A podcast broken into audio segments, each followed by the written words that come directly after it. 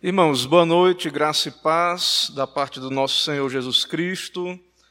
É, vamos iniciar nossa, nossa reunião de estudo doutrinário. É, vamos orar, vamos começar orando. Farei a oração, os irmãos acompanham. Oremos ao Senhor. Santo Deus, nosso Pai, Deus bendito, eterno, Criador do céu e da terra, eis-nos aqui mais um, um dia que o Senhor nos dá te agradecemos, ó Pai, por tudo que fizemos no dia de hoje. Também te louvamos por ter essa oportunidade de aprender mais do Senhor, da tua lei, da tua palavra. E queremos te bendizer, ó Pai. Queremos te louvar e pedir que o Senhor nos ilumine, nos instrua, abençoa, Pai, essa reunião. Abençoa cada irmão presente. Abençoa também, ó Pai, os irmãos que irão acompanhar também pela, pela transmissão. Que o Senhor fale aos corações, ó Pai, que o Senhor edifique cada um e que o nome do Senhor seja exaltado. É o que pedimos, oramos em nome de Jesus. Amém. Irmãos, nós vamos começar diretamente aqui a nossa, nossa transmissão, nosso estudo. Irmãos, é, essa, nós estamos estudando a lei de Deus, os dez mandamentos. E só o fato de estarmos estudando os Dez Mandamentos é algo que nos distingue nesse momento, porque muitas igrejas entendem que a lei é algo que não, não é para nós hoje, e há até alguns motivos razoáveis para que essas igrejas pensem assim. Por exemplo, na própria igreja nós vemos que Paulo, o apóstolo Paulo, ele ele teve uma disputa lá no período da própria escrituração do Novo Testamento com os judaizantes, que eles diziam assim: não basta só você ser cristão, você tem que, além de crer em Jesus, você tem que guardar a lei. E eles distorciam essa relação da lei com a graça, os judaizantes. Então muita gente não entende hoje Muita gente não entende qual é a relação da lei com a graça, e muitas pessoas acham que a lei é uma questão ultrapassada, que toda ela foi abolida. Muita gente não entende a questão de que foi a lei cerimonial, que, que foi abolida. Muitas pessoas não compreendem. Eu já expliquei né, aqui em outras, outros encontros, já fiz as explicações do uso da lei para nós cristãos, certo? E então, para nós, é, não é uma questão de salvação, nós rejeitamos o, a heresia judaizante, nós somos salvos pela graça, não por obras, certo? E a lei é uma, uma regra de santificação que Deus nos deu. Então, baseado nisso, né, nós vamos continuar aqui estudando a lei do, a lei do Senhor. Ok? Então vamos para a exposição. Temos aí os materiais que nós usamos. É, vamos começar lendo alguns textos. Vou convidar os irmãos a abrir a palavra do Senhor, alguns textos aqui. Deuteronômio 4, 15 a 19. Deuteronômio 4, do 15 ao 19.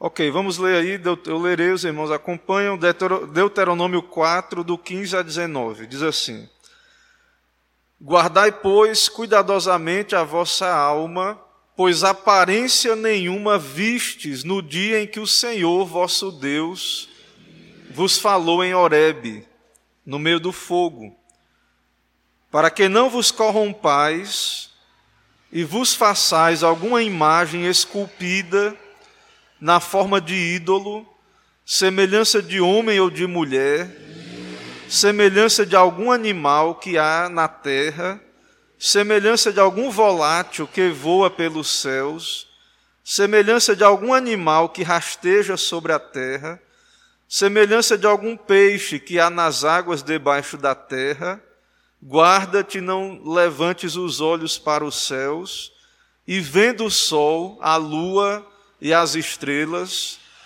a saber, todo o exército dos céus, seja seduzido a inclinar-te perante eles, e desculto aqueles coisas que o Senhor teu Deus repartiu a todos os povos debaixo de todos os céus. Então, é um, é um texto aí que fala contra a idolatria.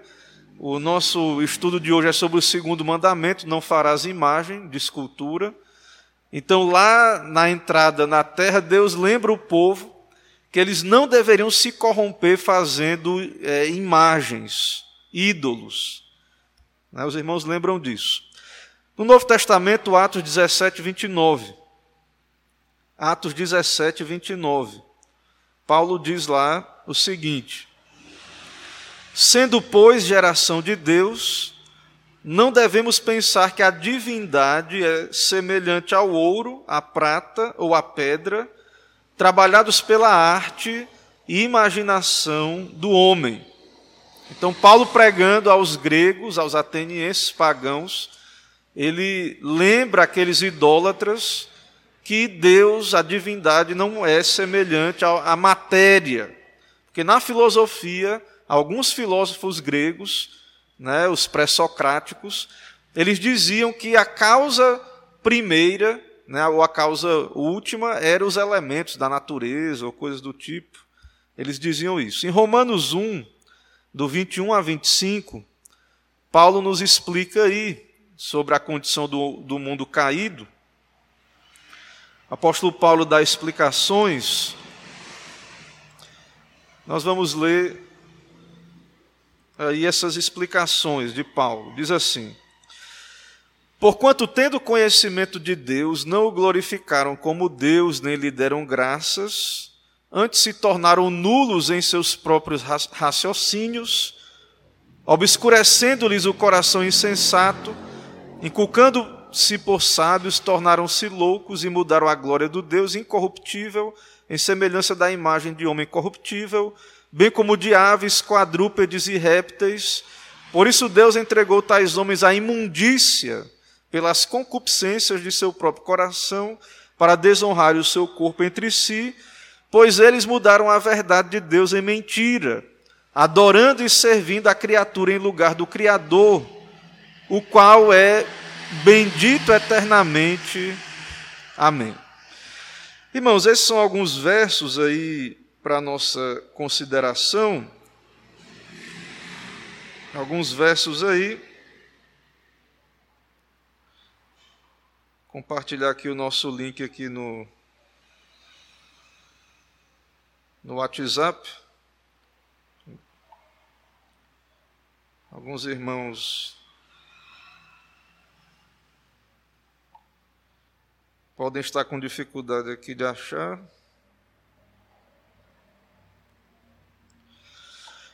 Ok, pergunta 109 do Catecismo, é, ela diz assim: a pergunta 109: Quais são os pecados proibidos no segundo mandamento? Nós vamos fazer um recorte nessa pergunta hoje à noite para falar do tema da nossa lição que é o pecado de fazer imagens ou representações de Deus ou das três pessoas da Trindade. Uma das três pessoas, né? Qualquer uma delas. Então a resposta é: os pecados proibidos no segundo mandamento são fazer qualquer representação de Deus, de todas ou de qualquer uma das três pessoas, quer interiormente em nossas mentes, quer externamente, em qualquer tipo de imagem ou semelhança de alguma criatura, e toda adoração dessa representação ou de Deus nela ou através dela. Irmãos, o que temos aqui é uma exposição da doutrina bíblica, né, do segundo mandamento. Volta a dizer, por que é tão difícil para nós pensar nisso que vamos pensar hoje à noite? Porque a igreja evangélica em geral, ela não é apegada a uma tradição da reforma protestante. Nós temos, como igreja presbiteriana, uma herança reformada. E a igreja entende que a lei, ela não tem mais nada, o crente está debaixo da graça e coisa do tipo. Então a igreja hoje é, ignora. E isso, vamos ver, não é de agora, não é da igreja de agora, não. Nós vamos ver. Mas antes disso, tem mais alguns versículos aí citados. Daniel 3,18 diz: Os amigos de Daniel foram ameaçados, né, de, é, foram ali intimidados a adorar uma estátua do rei. Daniel 3,18. E eles disseram: Se não fica sabendo, ó rei, que não serviremos a teus deuses, nem adoraremos a imagem de ouro que levantaste. Então, se recusaram a adorar aquele ídolo. Também, esqueci de colocar aí o versículo, mas tem aqui antes, em Êxodo 32, 5. Alguém pode dizer, não, pastor, mas aquela imagem do que, que os amigos de Daniel não adoraram era de um pagão, de um rei.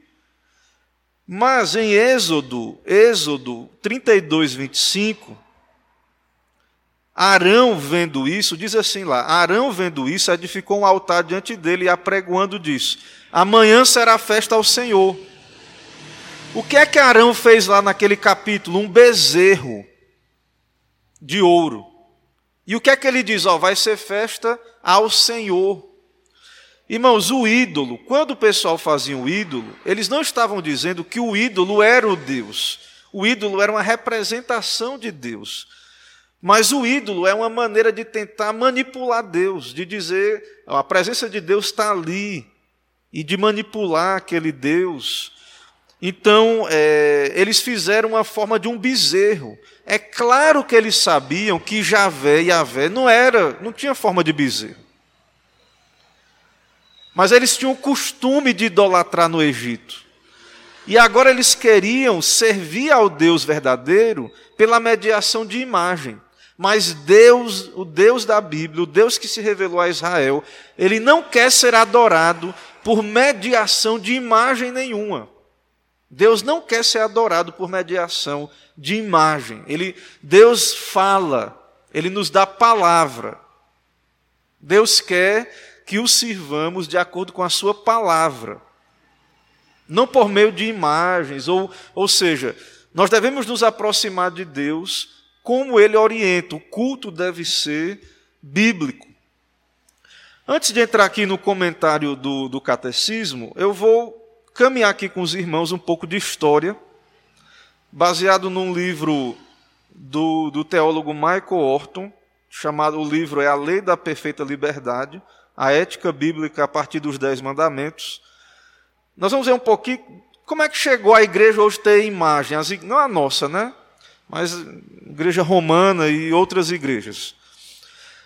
Irmãos, é, primeiro lugar, e aqui esse material também nos lembra, perdão, esse material aqui nos lembra, o fato de Deus ter proibido imagens eram imagens com o fim de culto.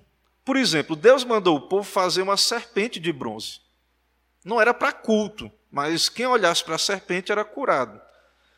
Outra questão que nós vemos na, nas Escrituras é que, quando Deus manda fazer o tabernáculo, tinha querubins. Lá no templo de Salomão também era tinha arte. Quando Salomão fez aquele mar de bronze, tinha uns touros embaixo. E no trono que Salomão fez também tinha arte. Então, o que Deus está proibindo era imagens com fins de culto. Então, uma, em tese, a arte ou imagens sem fins de culto, em tese, não são proibidas. Só que o ser humano, o coração humano é uma fábrica de ídolos, como disse Calvino. E às vezes, algumas imagens que não são feitas com fim de culto, que é o caso da serpente de bronze, depois foi adorada. Então, é, nós não somos contra a arte. Porém, com relação ao culto, nós entendemos que a arte tem o seu lugar. Com relação ao culto, ele tem que ser como Deus quer. Então nós não podemos adorar por meio de imagens. Ah, quer dizer, pastor, que não pode ter nada na igreja que caracterize alguma arte? Não, não quer dizer isso, pode. Né? Não é que a tradição cristã é contra o uso de, de cruz, né? É, aqui as nossas janelas não é um vitral, não chega a ser, mas são coloridos, não tem problema. Né? Agora, não deveria haver, o que vamos ver aqui, é de fato a imagem, retratar, retratar uma imagem de Deus, segundo a visão presbiteriana. Não deveria haver imagens de Deus. É, tem um pastor muito conhecido, ele foi secretário executivo do Supremo Conselho duas vezes, o pastor Ludigero Bonilha, ele foi pastor mais de 30 anos na igreja de. na primeira igreja de Belo Horizonte. E eu faço parte de um grupo que ele está, e ele comentou no grupo lá que tem várias imagens na igreja lá. É uma igreja, é a primeira igreja de Belo Horizonte, né? E ele passou 30 anos lá pregando tranquilo na igreja, sem nenhum problema, né? Terminou o ministério, hoje está jubilado já. E tinha uma, um símbolo lá, que se eu não me engano é um ponto assim dentro de um círculo, uma coisa assim, eu não lembro exatamente que quando veio um pregador americano que tem vários livros interessantes, chamado Peter Jones, e ele tem um livro que fala de uma cosmovisão chamada monismo, que é uma cosmovisão pagã e da nova era, ele disse para o pastor que um dos símbolos que estava lá na igreja era um símbolo do monismo, e ninguém sabia, ele não sabia. Ele chegou a avisar, ele disse lá no grupo que até chegou a avisar lá, mas ninguém sabe se vai tirar, né? Da igreja. Então, não é que nós sejamos contra a arte, certo? Mas há ignorância, as pessoas não né, ignoram a história da igreja, coloca coisa lá, às vezes não sabe que é uma influência pagã dentro da igreja. Entendeu, irmãos? Então, é, com relação ao culto, com relação à igreja, nós temos que ter cuidado, zelo, porque Deus é zeloso da adoração, do seu culto. Quanto à arte fora da igreja, um cristão, seguindo os princípios da Bíblia, ele pode ser um artista, talvez ele. O cara tenha o dom de esculpir, né? ele tem o dom de fazer escultura ou pintar. Pode pintar, fazer a sua escultura. Em tese, ele não deveria usar esse dom para fazer imagens de Deus. Se ele é um presbiteriano, entende o que vamos ver hoje aqui, não deveria fazer uma imagem de Jesus, coisa do tipo porque isso é, é antibíblico né, e vai promover a, a idolatria. Então, nós não somos contra o uso da arte, mas esse debate não é de hoje, é importante nós voltarmos para a história. Há um longo, uma longa história de um debate sobre a questão do uso da arte na, no culto, certo? É, Orton diz que no começo da história da igreja era muito comum o uso de símbolos de Cristo, como um cordeiro, símbolos cristãos, né? Ele fala que até de um pavão, não sei como é que era usado esse pavão, simbolizando a ressurreição e assim por diante. Mas ele diz que sempre houve restrição a fazer imagens reais de Cristo. No judaísmo também era assim. Talvez por causa do mandamento não fazer imagens e por causa da idolatria de Israel, o povo era muito judeu, se tornou muito restrito à arte. Flávio José, um historiador, um historiador judeu, até condenou Salomão por ter feito. Salomão errou em ter feito aquelas imagens, mas há controvérsias. Outros judeus não eram contrários a isso, certo? Então, os judeus não tinham hábitos de fazer imagem de pessoas. Irmãos, lembre, na época dos judeus do Antigo Testamento, haviam outros povos, como os gregos, que tinham imagens, os gregos faziam imagens. E outros povos que desenhavam as suas batalhas militares. Até aqui no Brasil, você acha aí pinturas rupestres com desenho de desenho bem simplório, né? mas com desenho de gente. Então não, não pense que esse negócio de desenhar, da arte de desenhar, começou agora, não. Embora nós vivemos numa época de imagem, né, de televisão, de, da arte, de, de computação gráfica. Mas o ser humano sempre desenhou. Se Deus quisesse que o povo aprendesse por desenho, ele não poderia ter dito, não, ó oh, Moisés, separa aí um homem aí, abre em desenhar, desenha a história aí. Deus poderia ter feito, irmãos, isso. Mas Deus diz: ouve, ouve as palavras, escreve, Assim diz o Senhor. Então, é, sempre houve essa restrição na tradição judaico-cristã.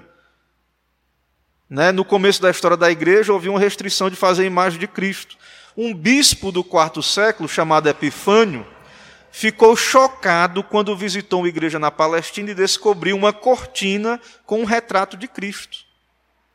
Veja que o pessoal faz, estava fazendo isso naquela época. Ele rasgou a cortina e lançou uma campanha para que isso fosse parado de espalhar essas imagens. Mas quando ele morreu em 404, pinturas de Cristo e de santos foram espalhadas por todo lugar. Então não ache que aquelas pessoas não, né, não, já tinham essa tendência. E, ao mesmo tempo, sempre houve na história da igreja os iconoclastas, que eram aqueles que olhavam para o mandamento, não farás imagens, diziam, não tem como, é incompatível. Às vezes sem muita profundidade. Os iconoclastas, às vezes, não tinham muita profundidade. E aí eles saíam quebrando as imagens. Porque lembre, irmãos, as imagens também estavam associadas ao paganismo. Estavam associadas ao paganismo. Os pagãos sempre usavam imagens. Então, muitos que eram pagãos, quando se converteram ao cristianismo, antes adoravam Minerva, agora queriam adorar queria ter, não adorar literalmente, mas queria ter uma imagem da Virgem Maria. Venerar, né, como eles dizem, né? Porque na verdade nós vamos ver, o livro diz aqui, a igreja romana nunca oficialmente disse assim, ó, é para é adorar os santos mesmo, mas ela diz, não, é, tem que ter respeito, veneração. Mas o povo queria beijar os pés das estátuas, havia um misticismo, Começaram a dizer que tinha milagre nas estátuas. Começaram a dizer, ah, tem milagre. Estátua tal, aconteceu isso com aquela estátua, espingou sangue e etc. Então, é, os iconoclastas saíam nessas campanhas aí, né? E dizendo, não, a única figura, representação de Cristo é o pão e o vinho da ceia. Mas tinha gente que defendia os das imagens. Por exemplo, um padre no século VIII, chamado João Damasco, argumentou que, já que Deus veio em carne, então a gente pode representar a parte humana de Jesus, a parte visível de Jesus. Mas nós vemos aí na nossa confissão né, que nós não acreditamos nisso. E aí, irmãos, vê a reforma protestante né, a reforma protestante do século XVI. A, a reforma protestante também havia os iconoclastas ali, naquela época, né, os radicais, mas de modo bíblico, né, com argumentos bíblicos, voltando às escrituras. É, os reformadores combateram porque havia misticismo, superstição ligada às imagens. O povo não tinha acesso à escritura, né? é uma religiosidade medieval do povo ali, não havia ensino e havia muita idolatria né? na, na igreja, na igreja cristã, e os reformadores lutaram contra isso. Mas, mesmo dentro da igreja católica, por exemplo, Tomás de Aquino, um, um pregador católico, ele diz o seguinte: não se deve reverência nem a uma estátua de Cristo, visto ser ela apenas um pedaço de madeira esculpida. Veja, um católico dizendo, é Tomás de Aquino dizendo, não, não tem negócio de reverência para a estátua de Cristo, não, ela é um pedaço de pau, de madeira. Mas aí, parece que está tá ficando bom, né? Mas aí ele diz, ele continua: os homens são mais facilmente movidos pelo que vem do que, pelos, do que pelo que leem. Ou seja, é, realmente não é para ter nenhuma veneração à imagem, não. Mas ah, o pessoal é ignorante. Ou seja, é a desculpa de que as imagens é para ajudar o leigo.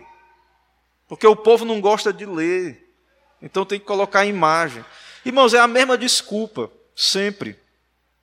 É a mesma desculpa que de hoje, que nós vemos hoje. Então, é, Hoje também, as pessoas não querem ler a Bíblia. Elas querem ter experiência. A gente diz assim: ah, mas Tomás de Aquino, um grande teólogo lá, apesar de ser romanista, defendendo isso, né? É, medindo o povo por baixo. Mas, irmãos, no meio evangélico moderno, por exemplo, né, Michael Orton cita aí, que muita, tem muita coisa que não tem base bíblica, né? É, as pessoas caem no espírito, e, e a base não é bíblica, e, e as pessoas dizem, não, mas as pessoas precisam de experiências, não só da Bíblia. Então a, a gente tem, tem que fazer essa meia-culpa aí, né? A gente critica às vezes a, igreja romana, mas tem muita coisa que não é bíblica no meio evangélico, no meio protestante, certo? E às vezes a desculpa é que não é só a Bíblia, o povo precisa de emoção, de experiência. Né? Então, muitas vezes nós é, não somos leitores da Bíblia, estudantes da Bíblia, e a, a igreja está indo atrás de coisas antibíblicas. E era o que acontecia lá também. Então, a reforma protestante, ela desafiou os de imagens, certo? A principal defesa naquela época é que as imagens eram livros dos leigos, e o próprio Lutero, infelizmente, chegou a defender isso ainda, né? Ele tinha esse, esse ranço aí. E hoje é a mesma coisa. Nosso catecismo disse o que aí? Que é vou voltar aqui. O que é que o catecismo diz? Deixa eu voltar aqui. Qual, o que é que é pecado contra esse mandamento? Fazer representação de Deus, de todas ou qualquer uma das três pessoas: Deus Pai, Deus o Filho, Deus o Espírito Santo. Está lá na revista da Escola Dominical a Imagem de Cristo. E aí, quem é que está certo, né? A igreja moderna, a igreja hoje ou os documentos? Lá na internet está cheio, né? de imagens de, de Cristo, o pessoal compartilha vários memes e coisas do tipo. Então, segundo os nossos documentos, a interpretação da nossa igreja, né, pelos seus catecismos, isso é quebra do segundo mandamento, não farás imagem de escultura. E ele diz mais: quer interiormente, na mente ou externamente. Não adianta só rasgar a revista ou apagar o meme, deletar, porque está na mente das pessoas. Está na mente das pessoas. Então, nós não devemos, segundo o nosso catecismo, fazer representações de Deus, do Espírito Santo também. Esse é o motivo porque o Supremo Concílio retirou né, a, a imagem da, da pombinha lá da, da nossa sarça, da nossa igreja. Foi essa a base confessional que nós vamos ver, continuar vendo aqui hoje, né? estamos vendo, vamos continuar vendo. Certo? Então, é, o catecismo diz, mas pastor, isso não é radicalismo, não. No meio evangélico ninguém pensa assim. Irmão, isso aqui é o pensamento da reforma. Então, se hoje as pessoas não pensam assim, é porque houve um abandono, não é nós que estamos falando algo novo, não. Essa mudança, essa permissão, essa falta de percepção que é pecado, é que é novidade. Não é os pastores que são intransigentes, que agora estão mudando, não é? Houve uma mudança e há uma ideia de retorno da parte de alguns que, que entendem, né? Que precisamos retornar. Então, é, quem não concorda precisa se abrir para o argumento, pelo menos. Diante dessa exposição histórica, né, então a posição original protestante, evangélica, é que havia ali um entendimento bíblico e as pessoas tinham uma, uma direção moral de rejeitar. De rejeitar. Hoje, como nós não recebemos instrução, passa batido. É normal, ninguém percebe, ninguém, ninguém se ofende com essas coisas. Ninguém vê isso como ofensa contra Deus. Tudo é normal mas é porque houve um abandono da, de uma perspectiva é, cristã né, da, da, aplicação dos Dez Mandamentos. Ok? É... O Catecismo de Heidelberg, certo? Perdão, deixa eu voltar aqui. Sim, aí. Antes de falar do catecismo de Heidelberg. Então, hoje, irmãos, nós vivemos numa era de televisão, né? Nosso povo não é um povo que gosta de ler. Nós somos um povo, em tese, o povo cristão é para ser o povo da Bíblia. E é muito difícil competir né, com, com, com o audiovisual. A pessoa passa a semana vendo filme, vendo série, aí vê um, uma série sobre Jesus, uma novela de Jesus, uma novela do Gênesis, não sei das quantas. Aí ela chega na igreja domingo tem um pastor falando um monte de coisa. Tudo para ela ouvir e ter que. Não tem nada. Né? Eu já vi pastor na hora do culto Está pregando, não, deixa eu colocar a ilustração aqui aí, ligar um vídeo no Data Show. Isso é, não tem base, irmãos, para isso. Né? É, é, é uma perca do conceito de pregação. E a igreja engole isso, tolera. Porque não entende isso que estamos vendo aqui. Não entende. Então, é difícil competir porque é, o entretenimento, o audiovisual, a internet, que é uma boa ferramenta, mas nós cristãos temos que colocar essas coisas no seu lugar. Então, a igreja hoje está sendo combatida, a pessoa tem milhares de opções. Em vez dela estar ouvindo uma pregação, ou estar na igreja ouvindo um estudo, ela pode estar vendo um documentário sobre a reforma. Eu estou aqui falando da reforma, mas ela pode. Não, eu quero é ver um documentário. Fica difícil, né? para nós. Mas, irmãos, Deus estabeleceu esse meio que é a pregação, a instrução, o estudo da palavra, certo? Então há uma pressão sobre a igreja para se conformar ao tempo, se tornar relevante. Tem pastor, presta atenção nisso, viu? Que não prega mais a Bíblia, não. Ele assiste um filme durante a semana, Aí ele, ó, como é que, ele vai para o púlpito, ele vai dizer como é que aquele filme tem a ver com a Bíblia, a cosmovisão cristã, e vai, faz um bate-papo para falar como é que é, o Batman, os heróis da Marvel, como é, o que é que tem de cosmovisão cristã naquilo ali. E é isso, a igreja está lá. Se, né, não sei, mas talvez se bota o povo para assistir o filme também, né? se não na hora mais antes. Então, irmãos, é claro que a imagem é muito apelativa. Principalmente na, em épocas que o povo está fraco na, no conhecimento, tem pouca leitura. É claro que é, as imagens apelam né, o campo das ideias, das emoções, mas a imagem que nós devemos ter, entre aspas, né, tem que ser fruto, irmão, de reflexão bíblica, de ouvir a pregação. Nós contemplamos Cristo pela fé, é o Cristo das Escrituras, né, e, e pela fé, não com imagens ou por meio de imagens.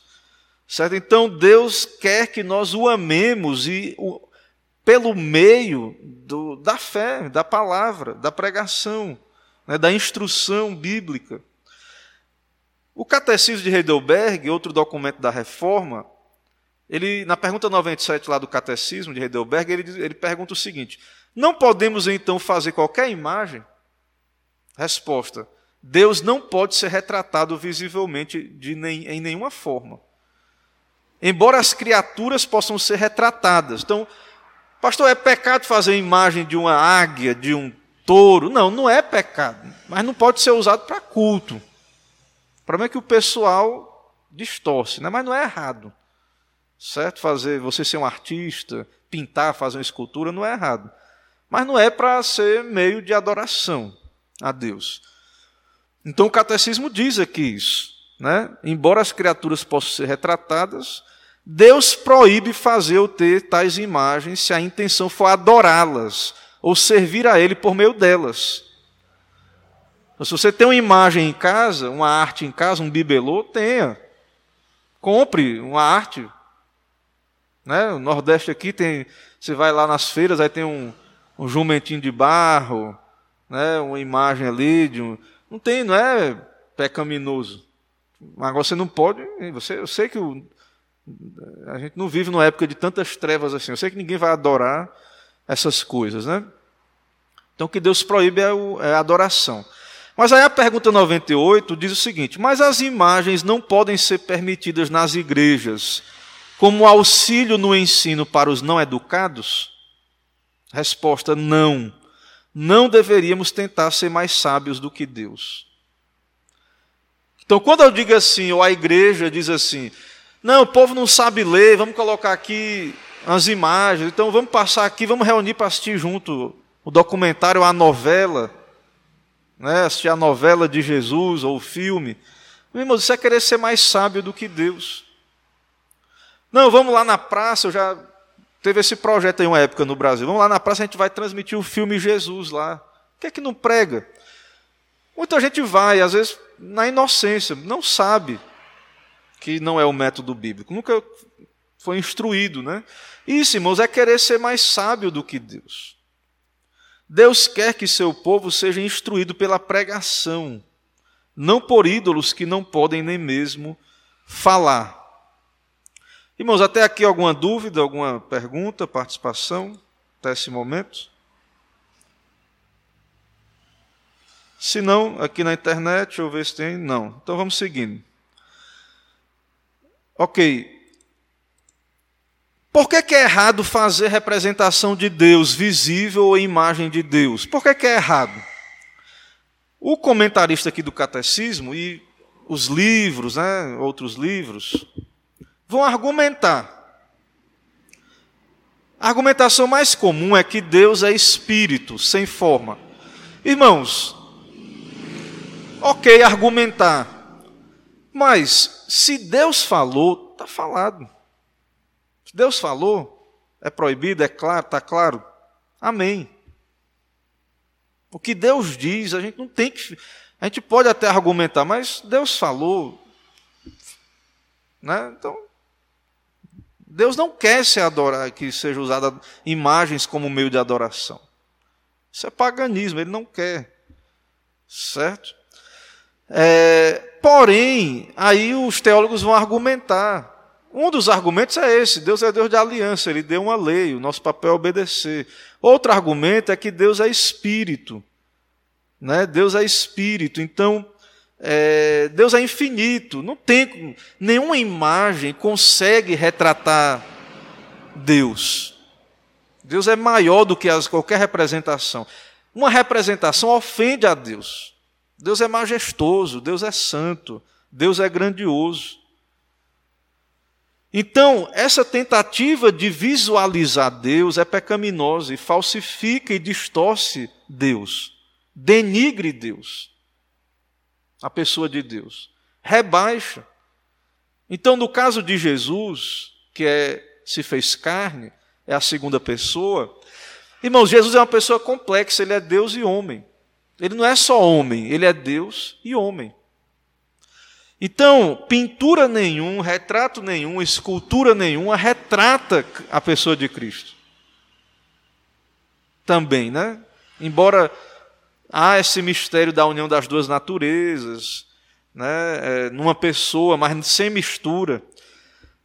É, nós até estudamos né, a, a, cristologia, essa questão aqui na, no, no, na confissão de fé, na escola bíblica mas é, imagem nenhuma faz jus né, a essa pessoa bendita e complexa que é o nosso Senhor Jesus Cristo. Então, é, a imagem ela é traidora, ela não instrui, ela, ela, ela faz ao contrário, né, ela denigre.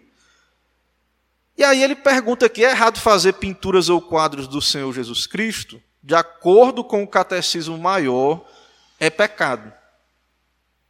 Pecado, irmãos. Lei, está falando de lei de Deus. Né? A gente não está falando de. E não é coisas assim, obscuras, é a lei de Deus. Pois o catecismo interpreta o segundo mandamento proibindo a feitura de qualquer representação de qualquer uma das três pessoas, o que certamente inclui Jesus. Se é pecado fazer a representação do pai, ou se é pecado imaginar o pai como um Papai Noel, né? um velho barbudão, um velho barbudo. É pecado imaginar e fazer, esculpir. Né? É pecado. Desenhar. Né? Não é isso, né? denigre a Deus. Deus não quer ser, ser representado como um, um, ancião, qualquer coisa do tipo. Né? Ele não quer. Né? Ele revelou isso para nós. Então, é, da mesma maneira, embora Jesus veio, né, ele foi visto, mas ele é uma pessoa divina. Então, também, é, não, Deus não quer que o representemos. Como as figuras de Jesus são extremamente comuns nos dias de hoje. Então, pastor, se Deus proíbe, nós não somos cristãos? Não está aí, as igrejas não fazem isso? Todo mundo não faz? A nossa própria igreja Muitas vezes a editora, às vezes quando tem essa briga, né, às vezes lança, depois tira, né, publica, depois para de publicar essas coisas. Irmãos, é, essa é a fé lá da reforma, do, é a fé protestante, lá da reforma protestante. Lá Calvino, né, a reforma, a ala reformada, é o calvinismo. Essa, esse hábito de fazer imagem de Jesus é moderno e tem conexão não com a reforma, mas com aquele período antes da reforma. Como eu falei, que já havia lá no começo da, da igreja pessoas que queriam pintar a imagem de Jesus. Então, é, a igreja hoje, quando ela faz isso, né, ela está se alinhando a essa prática lá, não a reforma. Ok? E, é, e de certa maneira, com relação a a, a fé reformada, isso é que é novidade. Nossos ancestrais, nos dias da reforma e nos 300 anos após ela, abstiveram-se com extremo cuidado e precisão de sancionar, de utilizar quadros de Jesus. Então, vê a reforma. Desde a reforma, e 300 anos depois, a igreja cristã não fazia isso. Agora, antes da reforma, fazia a igreja romana fazia. E usava né, para a sua veneração, o povo era supersticioso. Então, se essas figuras são comuns hoje, né, é, e poucos percebem que é errado, fazem objeções, né, é, é, muita gente vai dizer assim, pastor, isso aí que o senhor está ensinando não dá para praticar. Não tem nenhuma revista, então não vai ter mais revista de escola bíblica. Né? Então, e as Bíblias? Como é que a criança vai ler a Bíblia? As, a Bíblia para crianças, né? a Bíblia infantil. Como é que. Então, acabou com, com tudo, né? com, com o que tem aí. Irmãos, isso é comum hoje, né? como, como estamos argumentando. Certo? É, mas não era assim antes. Ele diz aqui que a Sociedade Bíblica Americana, The American Bible Society, né, nós temos a Sociedade Bíblica é, SBB, né, brasileira. Né? Ele diz que ela, a americana deve ser elogiada porque ela decidiu não deixar mostrar a figura do Salvador nos filmes produzidos por ela. Então, eu nunca vi, mas ó, existe, é, pode até pesquisar, tem, um, tem filmes de Jesus sem a imagem. Não sei como é, mas fizeram, né? Fizeram aí. Uma curiosidade aí, né? Eu, eu mesmo não sabia, não lembrava disso, eu não sabia. Então, irmãos, é, é difícil mesmo, mas não é impossível. Mas o problema é que isso começa no entendimento. Né? Se queremos ou não ser fiéis e se entendemos né? que as coisas são assim também. Né? Se, se concordamos né? com o argumento e a nossa igreja, em tese, né, nós deveríamos concordar, é, como igreja presbiteriana, é a nossa fé né, reformada.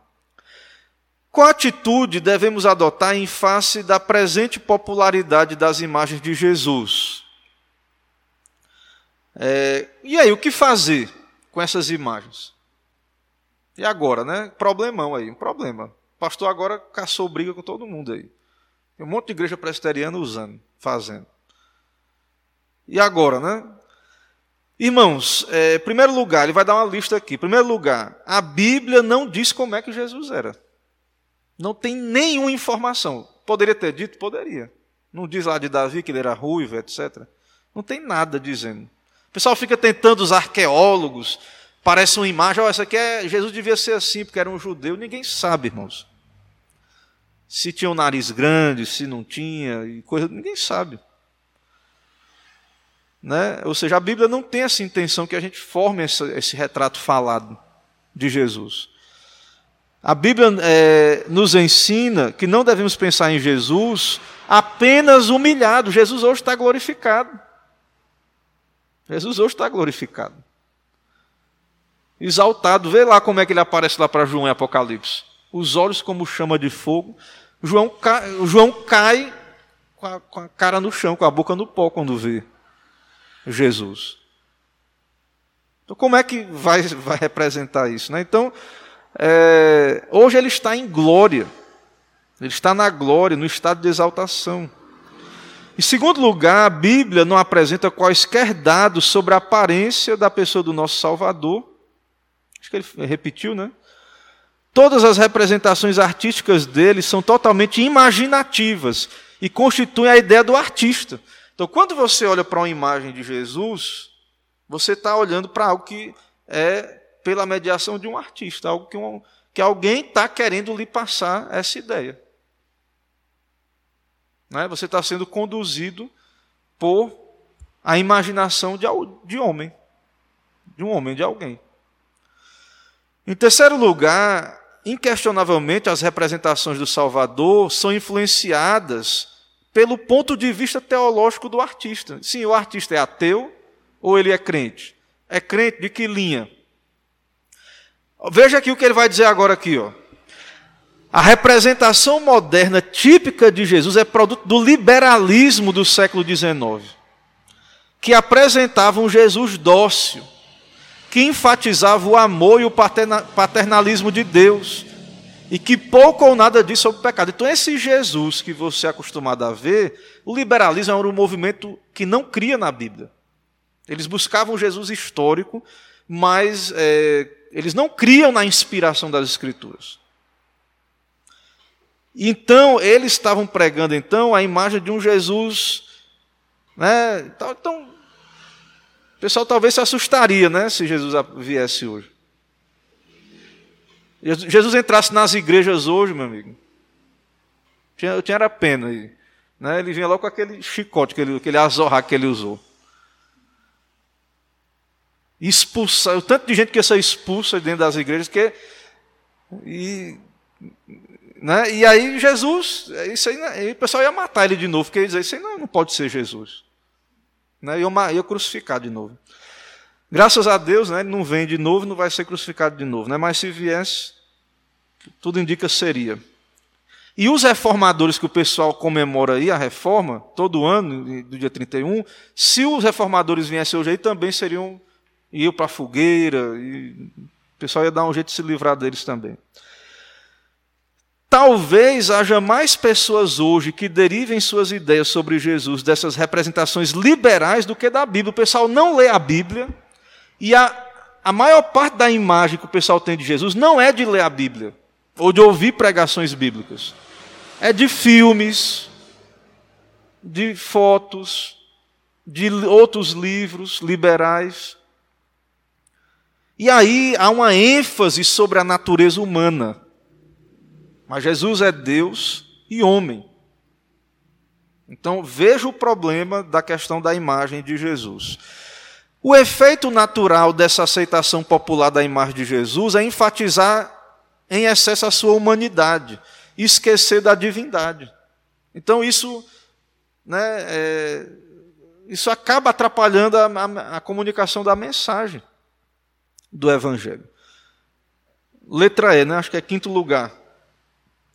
Ao lidarmos com o mal tão amplamente espalhado e quase universalmente aceito, devemos testemunhar aquilo que acreditamos está errado. Então, ele está dizendo, o comentarista aqui, sim, isso aí eu sei. Todo mundo, você está falando uma coisa que indo contra o que todo mundo já acha normal. Irmãos, Tem um indivíduo chamado Atanásio, que ele lutou contra a heresia do arianismo, que negava que Jesus era Deus. Esse homem na história da igreja, ele ficou sozinho defendendo isso. E depois a igreja entendeu o argumento dele, ele venceu no concílio lá. Deus abençoou, né? Ele venceu e foi aceito a posição dele. Então, é, para nós, não é, a gente não estabelece doutrina com a maioria. A gente não crê nas coisas porque todo mundo, todo mundo aceita, não. A nossa base é a Bíblia. Certo? Então, é, nós devemos retornar às Escrituras e afirmar, sim, aquilo que nós acreditamos. Mas é aquilo que vimos domingo, né, da mansidão. Né? Nós, nós também, ao mesmo tempo, nós devemos entender que não se muda imediatamente o sentimento das pessoas para algo que é um hábito já de tempos. O culto errado está é, é, é, tá muito ligado a isso, o falso culto. Quando a gente lida com essas questões, né, das experiências das pessoas, e de trazer as pessoas para a Bíblia é difícil. Porque é, são muitos anos que as pessoas estão acostumadas com essas coisas. Então, às vezes é necessário anos de doutrinação, de educação, ensinar os filhos, para que as igrejas e os seus membros voltem a esse elevado nível que aqueles teólogos estavam lá sobre essa questão. Então, às vezes é difícil. A gente ensina, a pessoa ouve, mas não ouve. A gente ensina, parece que aprende, mas não aprende. Concorda, mas daqui a pouco já está fazendo de novo. Porque há um hábito, há uma dificuldade, ou então ouve, mas tem dificuldade de entender, às vezes não aceita. O sentimento, às vezes, a, a mente concorda, mas o sentimento não acompanha.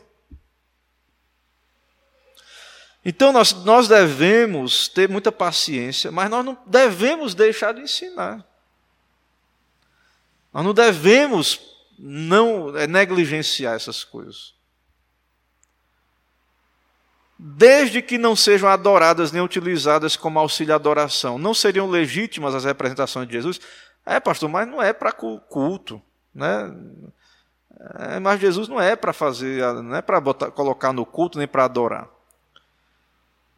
Segundo a interpretação lá da Assembleia, né, homens piedosos, crentes, é, não é a base somente isso, né, tem que ser a Bíblia a nossa autoridade, mas eles negaram isso. A gente deveria se abrir a ver, né? Será que não é assim mesmo? Então, conforme a Assembleia lá, é, o segundo mandamento proíbe toda a representação de qualquer uma das pessoas em consonância coerente com a verdade ensinada com os padrões do Westminster. Cristo é uma pessoa divina. Então, para ser coerente com, a, com o catecismo, Jesus entra aí no não fazer representação, não fazer imagem, desenho, qualquer coisa. Ele mesmo é, Perdão, deixa eu voltar aqui. Cristo é uma pessoa divina, com a natureza humana, trazida à união com Ele mesmo, e não uma pessoa humana. Isso implica que seria errado fazer representações de Jesus Cristo sob qualquer pretexto. É claro que há uma diferença entre utilizar a imagem de Jesus para ilustrar lições ou livros de histórias bíblicas para, é, para crianças e usar a figura de Jesus no culto, na adoração, como fazem os católicos. É claro, irmãos, que é muito pior é um pecado mais grave idolatrar, né? É como eu já vi um padre pregando, tinha um crucifixo gigante assim, com Jesus, uma pretensa imagem de Jesus, né? Aí ele pregava apontando, olha, esse é Jesus. Nós não precisamos disso. Né? Isso é pecado, segundo nossa. Isso é pecaminoso, é abominável, segundo cremos. É claro que fazer um livro, né, um, uma revistinha lá, não é tão grave, mas é pecado também. Certo? É óbvio que a primeira situação não é um mal da mesma classe da última. Entretanto, apesar dessa diferença, há bons motivos, motivos para se afirmar que os nossos ancestrais da reforma estavam certos a se oporem a toda a representação pictórica do Salvador. Irmãos, a popularidade de uma prática né, é, não prova que ela seja correta. Todo mundo faz, só, só vocês. O pessoal está chamando agora, né? Vocês querem ser puritano, né? Puritanismo foi um movimento na Inglaterra, né? A gente é herdeiro deles porque temos documentos, mas seria algo fora de contexto, né? Gente, nós somos presbiterianos do Brasil, nós somos herdeiros desses documentos, né, lá do, dos puritanos. Mas é, a questão é, que, é se é bíblico. Temos que provar que essa prática se harmoniza com a palavra de Deus. Então, todo mundo está fazendo, mas, irmãos, errar, a gente erra, mas a gente pode consertar também se estiver errado. A igreja, irmãos, ela não tem que ter problema em, em ser reformada espiritualmente. Né? Constantemente precisamos voltar para o padrão, se saímos dele. Então eu encerro aqui a exposição para ver se há alguma dúvida, alguma pergunta, alguma participação né, dos irmãos. Fiquem à vontade aí os irmãos presentes. Deu para entender? Então, eu queria focar, eu quis focar nessa aula de hoje é, nessa questão, né? Então, as aplicações estão aí, né?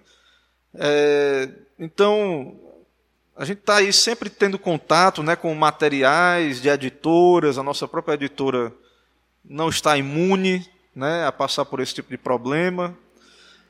Devemos agir com piedade, ensinando com mansidão né, ensinar com mansidão. É, devemos entender que o processo de ensino às vezes demora. Né, a, do, a gente vai ouvir aqui a lei, mas isso tem que ser maturado. Né, é uma obra de Deus convencer. Mas, irmãos, oremos quanto a isso. Certo? Oremos como igreja quanto a isso. É por isso que os, os protestantes geralmente usavam catecismos para ensinar os filhos né? não é, imagens ali, revistinhas, coisas do tipo. Agora, pode, a gente pode fazer uso sadio de filmes? Pode também, de documentários? Pode. Né? Tudo no seu lugar, com piedade cristã, é, entendendo esses princípios que já foram colocados. Certo?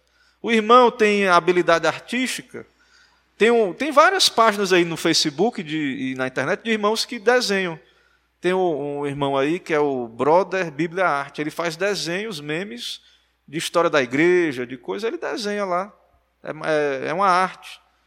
É mais fácil de, de entender ali, de ver, no sentido de, da história, né? Não sei se ele faz imagem de Jesus, para nós não deveria, né? Mas outras coisas poderia fazer. Outros irmãos, então não há problema. Nós temos pinturas da época da reforma, outras coisas também, né? Esculturas também. O que não pode é começar a idolatrar aquilo ali, cultuar aquelas coisas. Meus irmãos, se não há dúvidas, né? Se não há dúvidas, então é, eu quero crer que foi bem claro. O tempo já acabou e vamos encerrar então com a oração, né? Vamos orar. Oremos ao Senhor. Senhor, nós te bendizemos, te louvamos por esse momento abençoado de aprendizado. Ó Deus, nós cremos na tua palavra, ela é nossa regra de fé e de prática. E cremos também, ó Deus, que o Senhor tem iluminado a tua igreja no decorrer das eras, tem nos dado essa herança dessa tradição bíblica, essa interpretação sadia. Sabemos que isso tem sido perdido em muitos momentos, mas nos esclarece, ó Pai, sobre essas questões, tira toda dúvida, traz, se formos convencidos, é, e pedimos ao Senhor que nos mostre a tua verdade, que se estamos errados, o Senhor nos dê arrependimento, e que o nome do Senhor seja exaltado, ó Pai.